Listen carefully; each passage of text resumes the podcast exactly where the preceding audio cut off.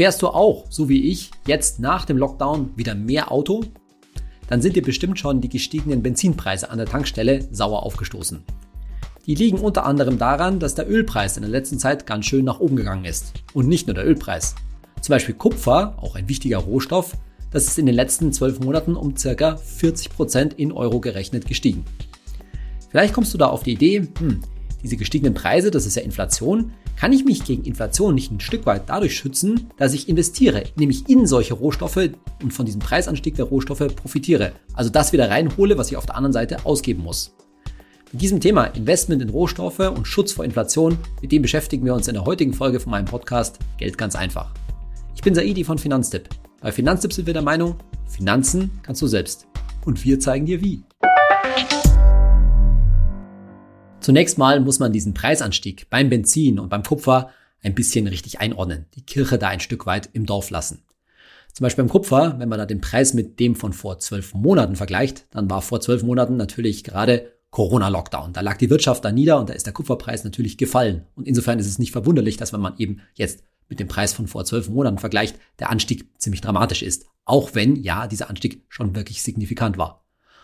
Und an der Tankstelle, da waren wir ganz ehrlich gesagt über Jahre relativ verwöhnt. Da gab es kaum Preisanstieg. Zum Teil ist der Preis, Benzinpreis ja eher sogar gefallen. Und insofern war es nicht ganz verwunderlich, dass der jetzt ein Stück weit signifikant gestiegen ist. Aber jetzt zum eigentlichen Thema.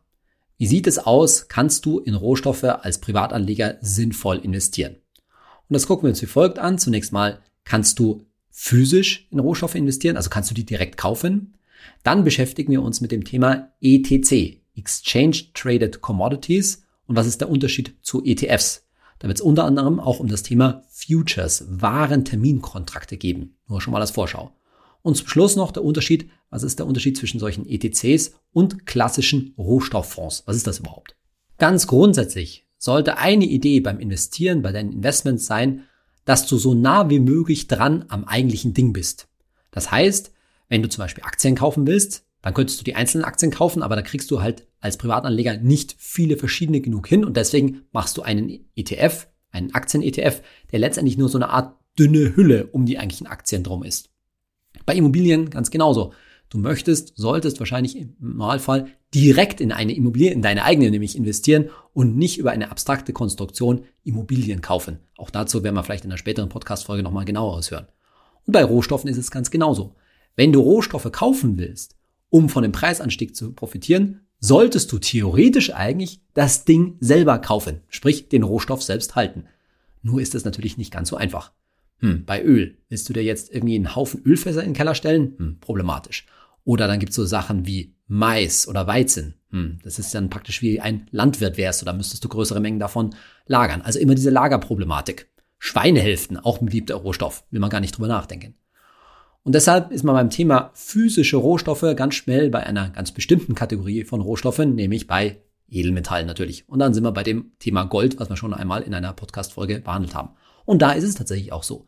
Wir empfehlen ja, wenn du auf Gold setzen möchtest, wir haben ja immer gesagt, einen kleinen Teil deines Vermögens, circa 10% deines Goldes als Absicherung gegen eine dramatische Inflation, das kannst du machen. Und wie sollst du das Gold dann halten? Ja, physisch, in Form von Münzen und Barren du tatsächlich entweder zu Hause aufbewahrst oder in ein Schließfach zum Beispiel gibst. Weil du willst das Ding selbst benutzen. Selbst besitzen, gerade für eine Krise, willst du da nicht über eine komplizierte Konstruktion oder so dran beteiligt sein. So nah wie möglich eigentlich dran.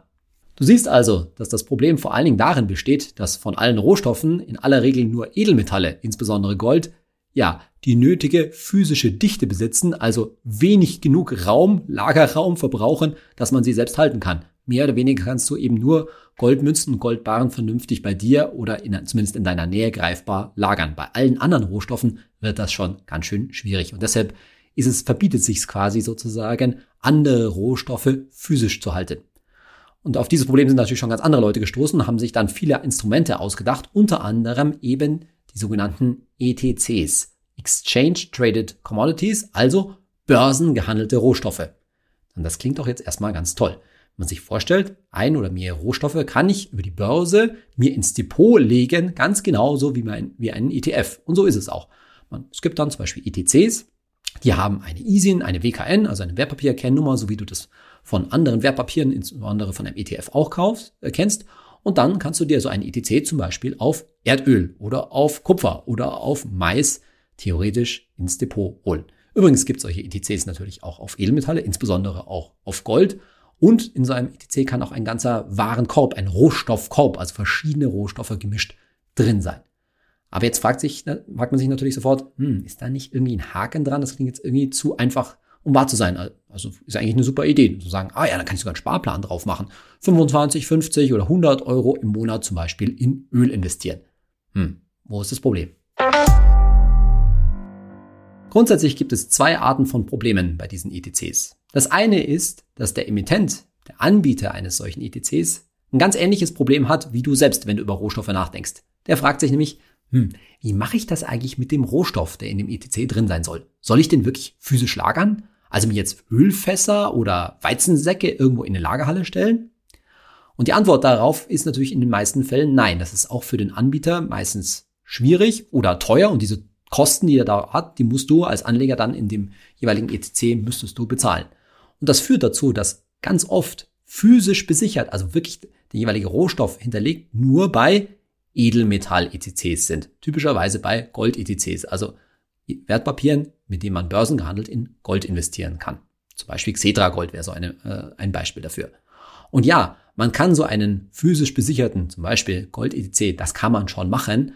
Aber eigentlich, wenn du dein Vermögen langfristig absichern willst durch einen gewissen Goldbestand, dann willst du doch wirklich auf Nummer sicher gehen und das Gold eben selbst, wie schon gesagt, physisch in Münzen und Waren halten und nicht wieder über eine komplizierte Konstruktion eines solchen ETCs gehen, wo du ja Anspruch auf Lieferung des Goldes hast, aber das könnte sich in einem Krisenfall ja vielleicht auch mal schwierig erweisen oder eine Weile dauern, bis das Gold dann wirklich kommt. Also gibt es doch eigentlich keinen Grund, statt der physischen Möglichkeit in Gold zu investieren, jetzt so einen Gold-ETC zu, äh, zu nehmen. Das ist eigentlich eher was für ja, kurzfristig orientierte Anleger, die eher so ein bisschen mit zum Beispiel Gold spekulieren wollen. Das andere Problem bei ETCs besteht darin, dass ETCs eben keine ETFs sind. Warum? Weil sie kein Sondervermögen darstellen. Was heißt das? Ein ETC ist in aller Regel eine Schuldverschreibung. Das heißt, de facto leist du dem jeweiligen Anbieter des ETCs, dem Emittenten, Geld. Du leist ihm Geld, wofür er dir im Gegenzug eine gewisse Teilhabe an einem Rohstoff zusichert. Und damit hast du ein Emittentenrisiko, ganz ähnlich wie bei einem Zertifikat. Hm. Emittentenrisiko, Zertifikat, war da nicht mal was vor langer Zeit? Lehman Brothers und so weiter? Ja, ganz genauso. So ist es. Wenn der jeweilige Emittent pleite geht, dann ist prinzipiell erstmal dein Geld weg. Denn du hast ja eben einen letztendlich unbefristeten Schuldschein unterschrieben und wenn du dein Geld nicht zurückbekommst, weil der andere pleite ist, dann schaust du in die Röhre. Und dann stellt sich natürlich ganz schnell die Frage, ist da eigentlich dann noch was da, auf was das man zugreifen kann? Ist der Rohstoff jeweils physisch da und das ist in vielen Fällen nicht der Fall, beziehungsweise typischerweise auch nur bei Edelmetall-ETCs der Fall. Übrigens, wenn der Fall eintrete, dann müsstest du dich praktisch in eine lange Schlange mit anderen Gläubigern stehen und in der Schlange würdest du garantiert nicht vorne stehen. Also die Chancen, zumindest den Großteil von deinem Geld wieder zu sehen, sind nicht besonders gut. Übrigens, mal kurz eingefügt, ist es so, dass die meisten Rohstoffe am Weltmarkt in US-Dollar gehandelt werden. Und da könntest du jetzt auf den Gedanken kommen, hm, da habe ich doch ein gewisses Währungsrisiko, weil ich ja letztendlich in Euro bezahlen muss gegenüber dem US-Dollar. Tatsächlich ist dieses Währungsrisiko aber kein groß anderes, als wenn du ganz normal in Anführungszeichen in einen Aktien-ETF, in einen weltweit anlegenden Aktien-ETF investierst. Denn bekanntermaßen sind ja auch dort ein großer Teil der Aktien nicht aus der Eurozone, sondern zum Beispiel aus USA und deshalb in US-Dollar gehandelt oder auch in anderen Weltwährungen. Und letztendlich würde ich an deiner Stelle dieses Währungsrisiko, das zweifelsohne da ist, auch ein Stück weit als Diversifikation, also als Chance sehen, denn du investierst letztendlich auch in andere Währungen als eben den Euro. So, jetzt haben wir bis jetzt über physisch besicherte ETCs vor allen Dingen gesprochen, also wo zum Beispiel Gold hinterlegt ist. Wie sieht es jetzt mit diesen, mit den nicht besicherten, nicht physisch besicherten ETCs aus? Da gibt es unterschiedliche Varianten, wie dann der entsprechende Preis des jeweiligen Rohstoffs abgebildet wird. Eine Möglichkeit ist über einen sogenannten Swap. Vielleicht hast du das Wort Swap schon mal im Zusammenhang mit ETFs gehört, nämlich mit synthetischen ETFs. Da ist es so, dass eine Bank den jeweiligen Wert des Index dem ETF zusichert und so ist es auch bei solchen Swap-basierten ETCs. Da geht der ETC letztendlich zu einer Bank und sagt, liebe Bank, gib mir mal, und du bekommst natürlich Geld dafür, garantiere mir mal den entsprechenden Preis von Kupfer, Aluminium, Mais oder was auch immer. Und weil auch da wieder ein Emittentenrisiko besteht, muss auch dort das, dieses Risiko abgesichert werden, zum Beispiel über Cash oder Staatsanleihen. Solche Swap-basierten ETCs, die orientieren sich dann am sogenannten Spotpreis oder Kassapreis, also an dem jeweils tagesaktuellen Preis, zu dem der jeweilige Rohstoff, wie gesagt, ob das jetzt Kupfer ist oder etwas anderes, zu dem der am Weltmarkt gehandelt wird. Häufig funktioniert das Hinterlegen des Rohstoffs, das Zusichern des Preises des Rohstoffs bei ETCs aber über eine andere Art von Finanzinstrument, nämlich über Futures, über Warenterminkontrakte. Das kannst du dir so vorstellen. Stell dir mal einen Öl-ETC, einen ETC auf Erdöl vor. Jetzt sagt sich der jeweilige Anbieter, hm, das ist aber ganz schön umständlich und teuer, mir jetzt eine große Lagerhalle zuzulegen, wo ich dann Erdölfässer einkaufe, anliefern lasse, staple und zu gegebener Zeit dann auch wieder ausliefern lasse und entsprechend verkaufe. Das kostet einiges und diese Kosten, die muss ich letztendlich an meine Anleger weitergeben. Da gibt es doch eine ja, leichter gängige, handhabbare Alternative, nämlich so einen Future, einen Warenterminkontrakt. Das ist ein Vertrag, den dieser Anbieter letztendlich abschließt, den er einkauft, der ihm die Lieferung einer bestimmten Menge Erdöl typischerweise zum Monatsende, also zum Beispiel zu Ende Juli zusichert. Jetzt kommt dann natürlich ein Problem darauf zu. Wenn er diesen Kontrakt, diesen Future behält, dann bekommt er tatsächlich Ende Juli die entsprechende Menge Erdöl geliefert. Stelle man sich das mal vor, so ein ETC-Anbieter, vielleicht irgendwo in der Schick in der Londoner City, in seinem Anzug im Büro sitzen und dann werden ihm da auf einmal die Erdölfässer ins Büro gestellt ein bisschen schwierig, die, die Sache. Und deshalb machen diese ETCs mit diesen Futures folgendes, sie tauschen sie ein. Also zum Beispiel, wenn es dann auf Ende Juli zugeht, dann würde der ETC so einen Future, einen Warenterminkontrakt mit Laufzeit bis Ende Juli tauschen in einen Vertrag mit zum Beispiel Ende August. Er würde ihn rollen, wie das so schön heißt, damit er ja nicht diese Erdölfässer geliefert bekommt. Und dieses Rollen, dieses Tauschen der Futures in den nächsten Monatskontrakt, das bringt jetzt einige Probleme für dich als Anleger mit. Denn nehmen wir jetzt mal an, der Ölpreis steigt und steigt weiter. Dann würdest du dich ja eigentlich als Anleger freuen, dass nämlich dein Öl-ETC, den du gekauft hättest, mehr wert wird. Aber jetzt kann es dir tatsächlich passieren, dass der eben nicht mehr wert wird. Warum? Was passiert? In dem Moment, wo der Emittent, der Anbieter des ETCs, den zum Beispiel Juli-Kontrakt, den Juli-Future in einen August-Future tauscht, rollt, kann es sein, dass dieser August-Future teurer ist. Warum? Weil der Markt den Anstieg des Erdöls bereits eingepreist hat.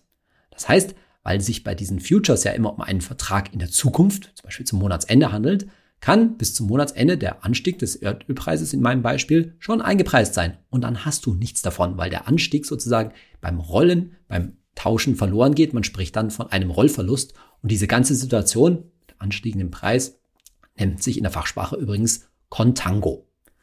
Das heißt, es ist sehr schwierig hier durch diese immer in die Zukunft laufenden Verträge einen laufenden Anstieg des Rohstoffes adäquat abzubilden und das führt dann zu Situationen, zum Beispiel 2009 hatte man eine Situation, wo der Ölpreis auch infolge der Finanzkrise um 50 Prozent gestiegen ist und sich diverse Anleger von Ölzertifikaten, die ganz ähnlich funktionieren wie Öl-ETCs, gewundert haben, dass sie praktisch überhaupt keinen Gewinn gemacht haben.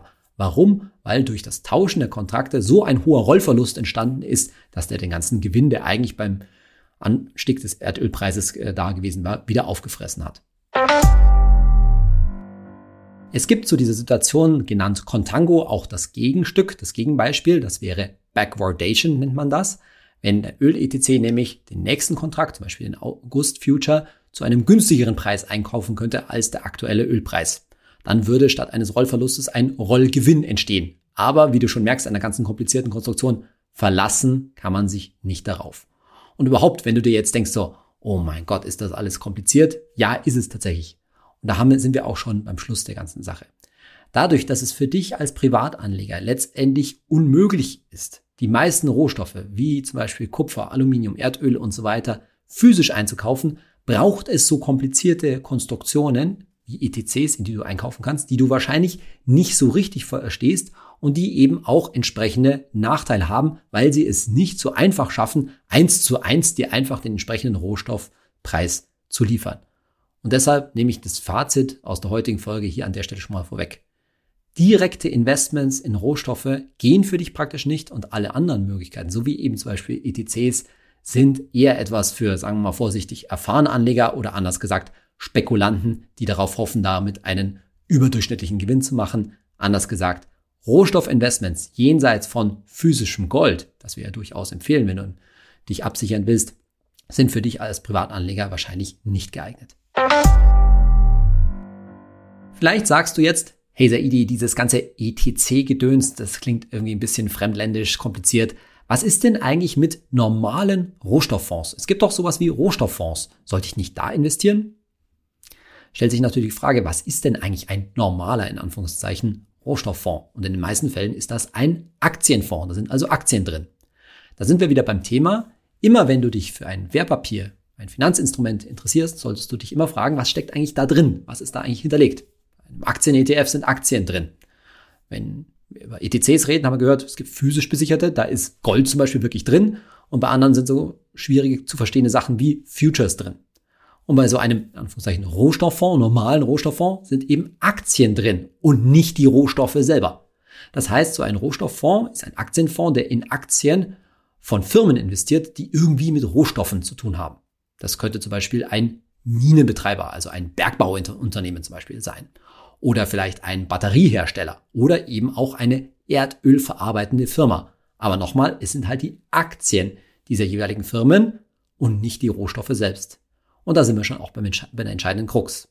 Zum einen sind diese Aktienfonds in vielen Fällen aktiv gemanagte Fonds. Und du erinnerst dich vielleicht an die Folge zu aktiv gemanagten Fonds, da geht es dann sofort um das Thema Kosten, wie viel kosten die denn eigentlich? Und oft sind die auch teurer als die fast schon üblichen durchschnittlichen 1,5 Prozent pro Jahr für einen aktiven Fonds, was ja eh schon nicht wenig Geld ist.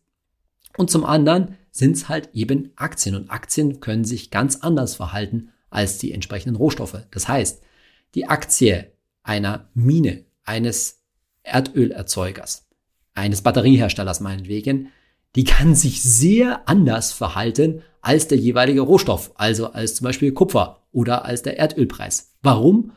Weil zur Preisentwicklung einer Aktie natürlich sehr viel mehr dazu gehört, nämlich insbesondere wie die Gewinne des entsprechenden Unternehmens laufen, als wie nur in Anführungszeichen der Preis des jeweiligen Rohstoffs sich entwickelt. Es hängt einfach von viel mehr Faktoren ab, auch vom, von allgemeinen Marktlage. Das heißt, auch wenn der Kupferpreis vielleicht mal nach oben geht, können wir trotzdem gerade einen kleinen Börseneinbruch oder auch einen größere, äh, größeren haben und so weiter und so fort. Das heißt, mit solchen, nochmal in Anführungszeichen, normalen Rohstofffonds bist du eben nicht in die Sache selbst investiert, nicht in Rohstoff selbst investiert, sondern investierst in Aktien typischerweise einer oder mehrere Branchen und gehst damit eine bestimmte Sektorenwette, könnte man geradezu sagen, ein, eine Wette auf bestimmte Aktientypen, auf bestimmte Branchen und diese Wette würde ich nur mit sehr viel Vorsicht eingehen. In unserer Kategorie Hey Saidi heute eine Frage von Yannick-O179 auf Instagram und er fragt, Fällt bei Dividenden-ETFs nur die Kapitalsteuer an oder auch die Quellensteuer? Ich habe die Frage ausgewählt, weil dir vielleicht auch der Begriff Quellensteuer schon mal untergekommen ist und du dich fragst, wie ist das eigentlich mit der Quellensteuer und da muss ich Abgeltungssteuer zahlen? Also folgendermaßen. Was ist eigentlich die Quellensteuer? Die Quellensteuer fällt vor allen Dingen an für ausländische Dividenden. Das heißt, hast einen ETF, der natürlich in der ganzen Welt Aktien hält und dann fällt irgendwo eine Dividende an in USA oder auch in einem anderen Land und dann muss der jeweilige ETF in dem jeweiligen Land Steuern bezahlen. Und jetzt ist es Gott sei Dank seit etwa drei Jahren der Fall, dass das relativ einfach bei einem Aktien-ETF geregelt ist. Du musst nämlich keine Verrechnung von dieser Quellensteuer mehr machen und auch nicht dich sorgen, dass du da doppelt besteuert wirst, weil du ja natürlich auf die Erträge Abgeltungssteuer zahlen musst, sondern genau aus diesem Grund sind bei Aktien-ETFs und Aktienfonds, also allen Fonds, die zumindest 51 Prozent, also mehrheitlich Aktien halten, sind 30 Prozent der Erträge, also der Dividenden, der Gewinnausschüttungen und so weiter, sind steuerfrei. Und das ist eine sehr gute pauschale Regel, die macht nämlich vieles sehr viel einfacher. Hat man mal Gott sei Dank es geschafft, das Steuerrecht an dieser Stelle zu vereinfachen.